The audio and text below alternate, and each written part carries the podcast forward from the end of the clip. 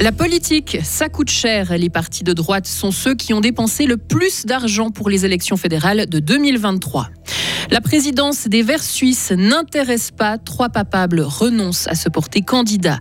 Et puis le départ de la descente de Kitzbühel est retardé à cause de la neige. Le ciel est bien dégagé pour ce vendredi après-midi. Ce week-end, ce sera bien ensoleillé demain, un peu plus nuageux dimanche. La météo à la fin du journal de Lauriane Schott. Bonjour Lauriane. Bonjour Mauricio, bonjour à toutes et à tous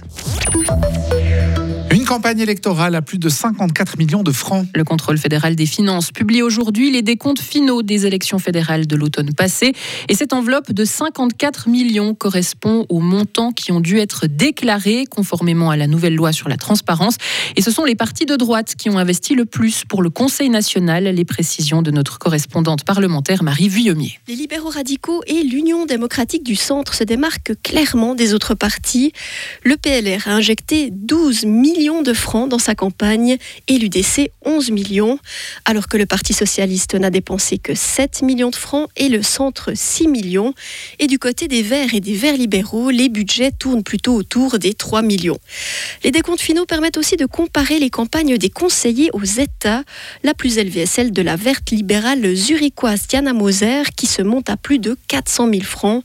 Chez les Romans, c'est le libéral radical Pascal Broulis qui a la campagne la plus coûteuse, suivi des socialistes Carlos Omaruga et Pierre-Yves Maillard. Les dépenses les plus importantes sont déclarées dans les cantons les plus peuplés ou alors où les sièges sont les plus disputés. L'écart entre les budgets annoncés et les décomptes finaux est faible, relève le contrôle des finances, qui estime que le peuple a pu se baser sur des données fiables avant les élections. Et grâce à la nouvelle loi sur la transparence, on connaît aussi les budgets de campagne des votations fédérales du 3 mars. Le comité qui défend l'initiative sur la 13e rente AVS a par exemple prévu d'investir 1,5 million de francs. Le comité contre 2 millions de plus. Le canton de Fribourg s'oppose à toute baisse de la redevance radio-TV. Il le fait savoir aujourd'hui dans une réponse à une consultation fédérale. Selon le gouvernement, une acceptation de l'initiative populaire 200 francs, ça suffit, aurait de graves conséquences sur le service public. Le Conseil d'État fribourgeois n'entre pas plus en matière concernant une redevance à 300 francs, comme proposé par le Conseil fédéral. Elle risque, elle aussi, de mettre en danger les médias fribourgeois, selon le gouvernement. Gérard Tendray ne sera pas candidat à la présidence des Verts. Le conseiller national fribourgeois y renonce, indiquant préférer se concentrer sur son mandat de député et sur son entreprise. Le conseiller national neuchâtelois Fabien Fiva et la tessinoise Greta Gysin ne sont pas non plus candidats à la présidence du parti. Mobule s'agrandit. Quatre communes gruériennes rejoignent l'association de l'agglomération bulloise. Il s'agit de Gruyère, Bro, Écharlens et Marsens. Mobule compte donc maintenant neuf membres et l'agglomération passe de 31 000 à 40 000 habitants. À l'étranger, des raids israéliens font près de 80 morts à Gaza. Les bombardements ont touché la principale ville de la bande de Gaza. Selon Israël, c'est dans cette région que se cachent des membres de la direction du Hamas, classé groupe terroriste par les États-Unis et l'Union européenne notamment. La crise s'accentue aux Comores. La population est appelée à manifester aujourd'hui pour dénoncer la victoire du sortant à la présidentielle. Un appel qui intervient après deux jours de violence dans la capitale qui ont déjà fait un mort et six blessés. Un nouveau test nucléaire pour la Corée du Nord, sous-marin cette fois, un test qui a été mené en réponse aux exercices navals menés conjointement par Washington, Séoul et Tokyo. En début de semaine, les trois pays se sont entraînés en mer de Chine orientale, faisant suite au lancement d'un missile balistique par Pyongyang. Les amateurs de ski alpin doivent s'armer de patience. Prévu ce matin à 11h30, le départ de la descente de Kitzbühel a été reporté d'une heure en raison des chutes de neige et à cause aussi d'un manque de visibilité sur le haut du parcours. Coup d'envoi donc à 12h30. L'un des plus jeunes skieurs au départ, ce sera le fribourgeois Alexis Monet qui aime la Streif, l'une des pistes les plus redoutables au monde. Alexis Monet. Avoir du respect quand même, mais être quand même assez agressif euh, dans ses intentions. Et puis après, euh, il faut aussi euh, skier très bien techniquement, savoir et puis euh, savoir aussi faire des, jolis sauts, je pense. je pense que c'est les, 30 premières secondes avec le départ, le saut de la Mause Fallait, le virage à 180 degrés et après le Steilung qui sont assez impressionnants et qu'il faut vraiment oser skier pour aller vite. C'est important de profiter de l'expérience des plus anciens pour pas faire des erreurs débiles, j'ai envie de dire. Et puis après, faire aussi ses propres erreurs ou petites erreurs pour apprendre et apprendre à connaître comment fonctionnent les passages. Et le départ de la descente devrait donc être donné à 12h30. Alexis Monet s'élancera avec le dossard numéro 26. En basket à présent, Thomas Jurkovic a trouvé un nouveau club. Libéré récemment de son contrat à Genève, le basketteur fribourgeois signe aujourd'hui avec Vevey. Le joueur âgé de 26 ans a déjà évolué aux Galeries du Rivage. C'était lors de la saison 2019-2020.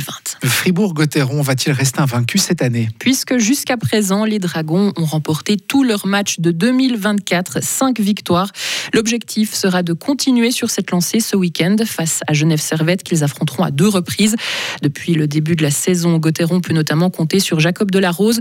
Le Suédois, qui est plutôt réputé comme un attaquant avec un rôle défensif, se montre efficace avec 16 réussites au compteur. Il est d'ailleurs le deuxième meilleur buteur du club. Écoutez Jacob Delarose. C'est difficile de trouver une explication. Je me sens bien. Je tente souvent ma chance en tirant au but. J'ai toujours eu un rôle plutôt défensif dans les différentes équipes où j'ai évolué. Ici à Fribourg, j'ai également de bons partenaires partenaire de ligne. Je bénéficie de beaucoup de temps de jeu et je vais continuer de donner mon maximum pour permettre à l'équipe de gagner.